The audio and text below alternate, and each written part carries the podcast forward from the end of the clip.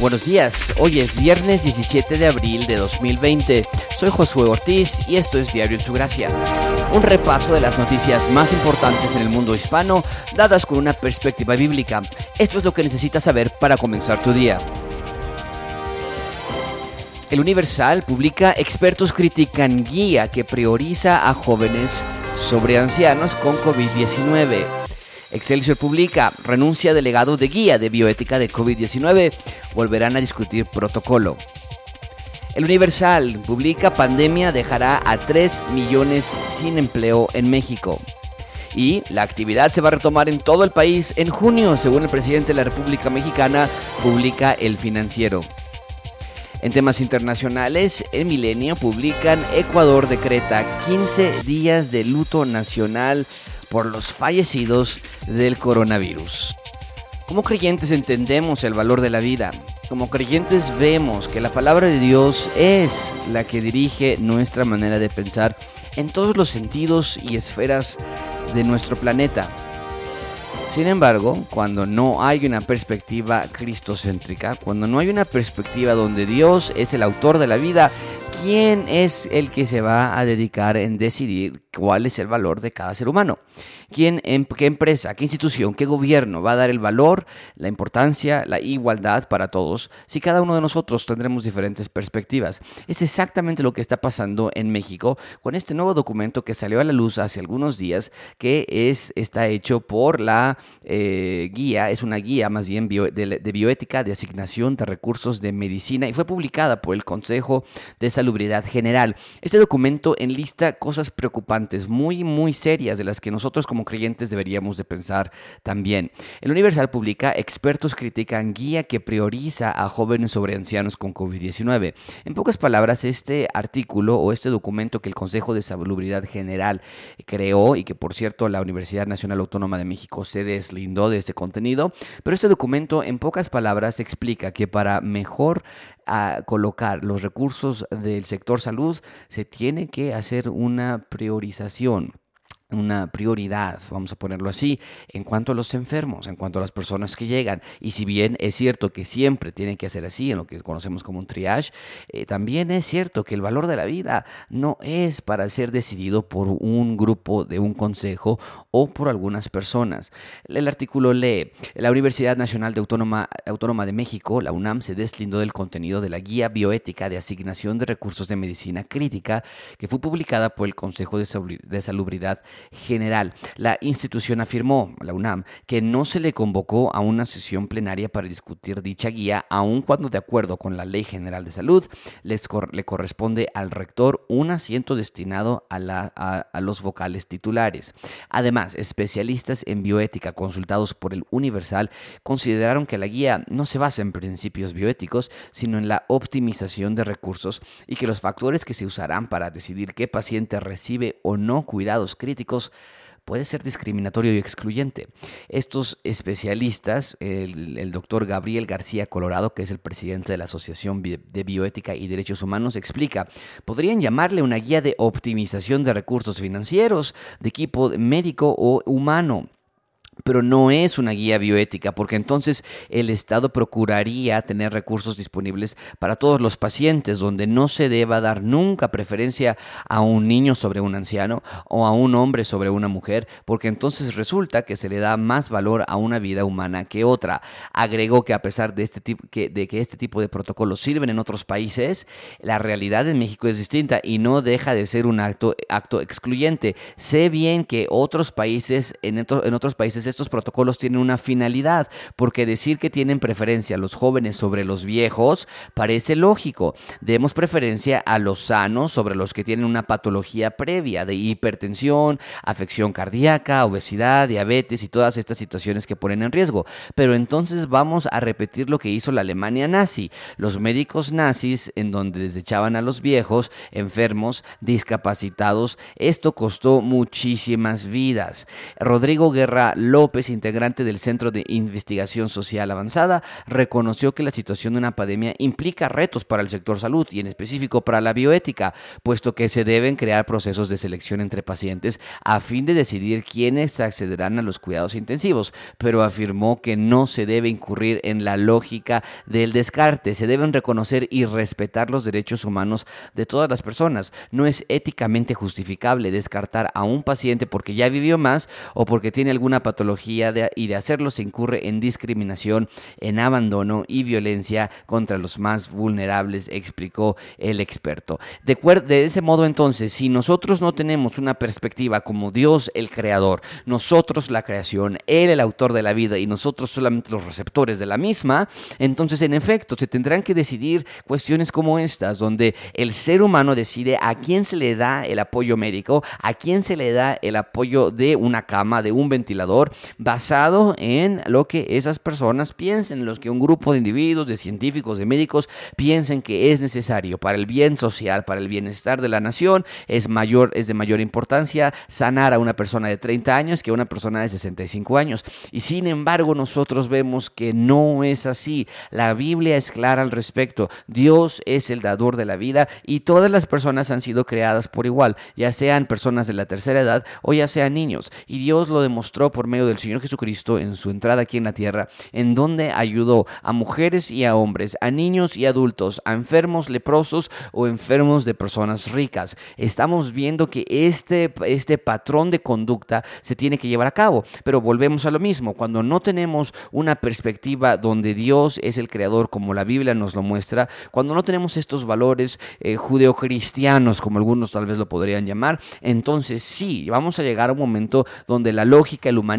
la ciencia decidirá aquellos aspectos basados en términos que no son bíblicos. Ante esto, el Exercio publica que eh, renuncia el delegado de guía de esta guía de bioética de COVID-19, la cual provocó muchísimo, muchísimo debate. El Exercio publica, leo textualmente, en medio de la polémica que se ha suscitado por la publicación de la guía de bioética de COVID-19, el comisionado nacional de bioética Manuel Ruiz de Chávez presentó su renuncia al cargo por motivos personales desde el 20 de marzo, es decir, hace ya casi un mes, pero su dimisión se hizo efectiva a partir del pasado miércoles. José Ignacio Santos Preciado, secretario del Consejo de Salubridad General, esta institución que dio este documento, informó que el proyecto de guía de bioética se discute nuevamente y se aprobará en breve por consenso y será publicado en el diario oficial de la Federación, luego de que la UNAM se deslindara del documento y ayer el Consejo de Salubridad General dijera que solo era una propuesta, Santos Preciado indicó que dicha guía busca salvar vidas y terminar con el amiguismo e influyentismo en la toma de decisiones, por lo cual se establecerá un equipo de triage que garantice imparcialidad. Santos Preciado añadió que solo se utilizará en caso de ser necesario y que tiene entre sus objetivos liberar al personal médico que atiende a pacientes con coronavirus de la carga psicológica ante decidir entre una u otra persona infectada. Es decir, el médico no tiene que decidir a quién ayudar o quién no dice a quién ayudar. La, el hospital no tiene que decidir a quién ayudar o no ayudar. Esta guía va a decidir sobre ellos la importancia de recibir a una persona de 65 años o a una persona con diabetes o hipertensión en comparación o en contraste con una persona que tal vez esté más joven y sin afectaciones médicas. Esto realmente realmente es la muestra, la cúspide del humanismo. El ser humano decide, el ser humano pone eh, las etiquetas. Este se salva, este muere, este ya no tiene servicio a la comunidad. Esta persona sí tiene mayor recurso para poder ser sanada. Nosotros necesitamos recordar la importancia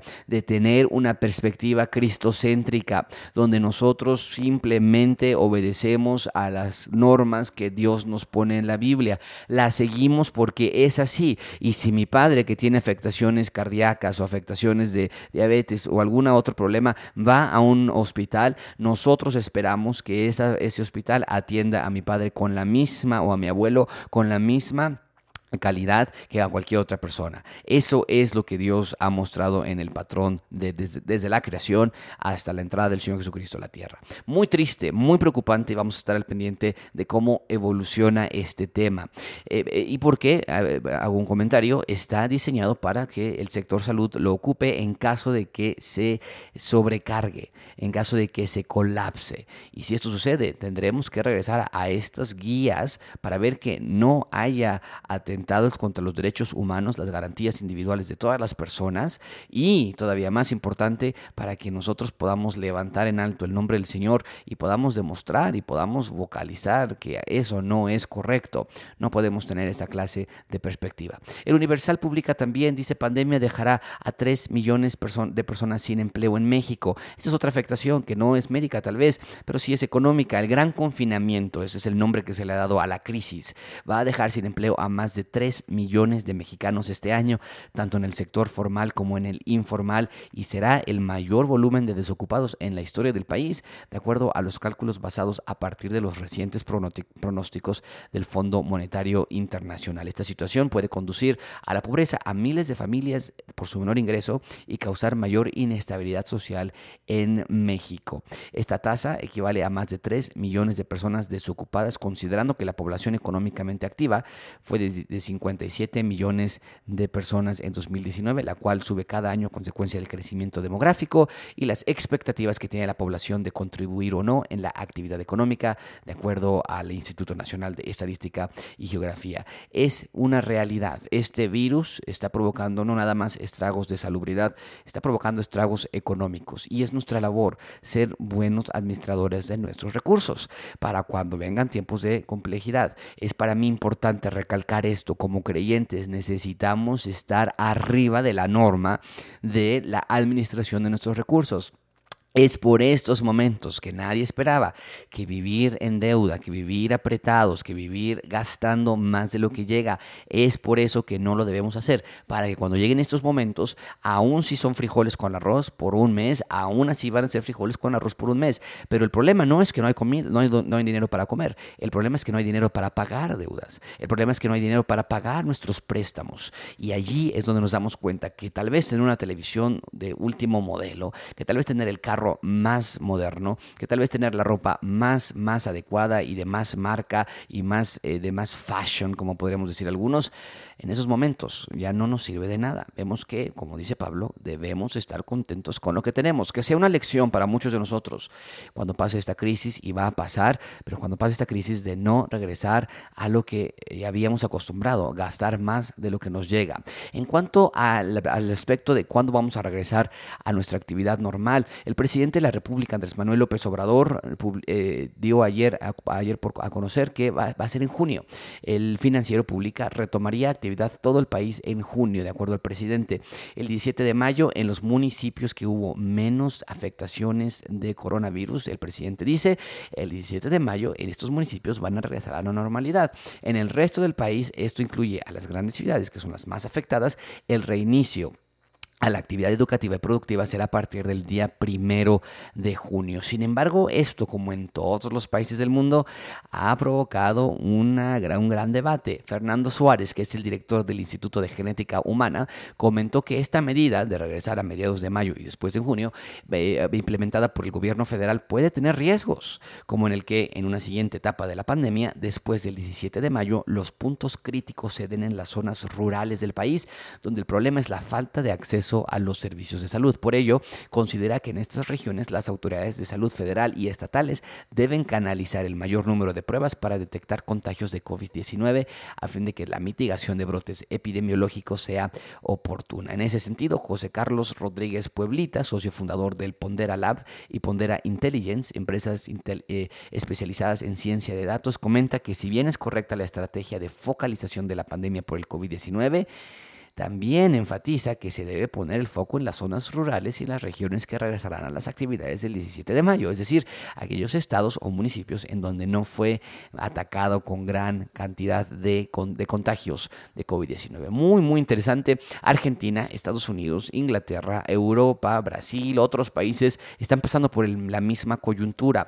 Qué hacemos en cuanto a reactivar la economía, en cuanto a reabrir el país, porque de aquí a junio, sin la economía abierta, muchos, muchos no van a poder sobrevivirlo. Y finalmente, en cuestiones internacionales, Milenio publica hoy, Ecuador decreta 15 días de luto nacional por fallecidos de coronavirus. El presidente de la República del Ecuador, Lenín Morelo, declaró 15 días de duelo nacional por 8.200 infectados y 403 fallecidos de forma oficial. Sin embargo, este número de forma oficial es mucho mayor. Este artículo de, del... Eh, Milenio publica, dice, de ese total, 4.353 eh, infectados fueron detectados en la capital de Guayaquil, epicentro de la pandemia en el país y una de las ciudades más castigadas en Latinoamérica. Al colapso del sistema sanitario le siguió el funerario, lo que hizo que sus familias pasaran varios días con los cuerpos de sus parientes en sus casas antes de que el gobierno activara una fuerza militar y policial para retirar alrededor de 1.400 cadáveres en las últimas tres semanas.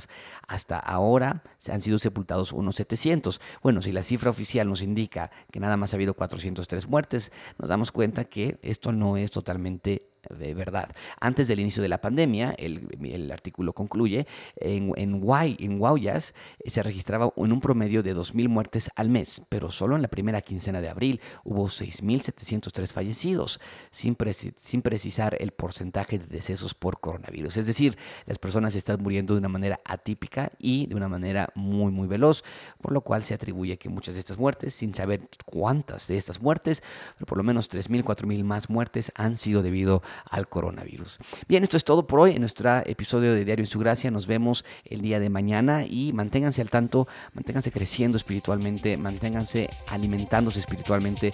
Los días son malos, por lo tanto, nos relevamos nuestro tiempo. Gracias, hasta pronto.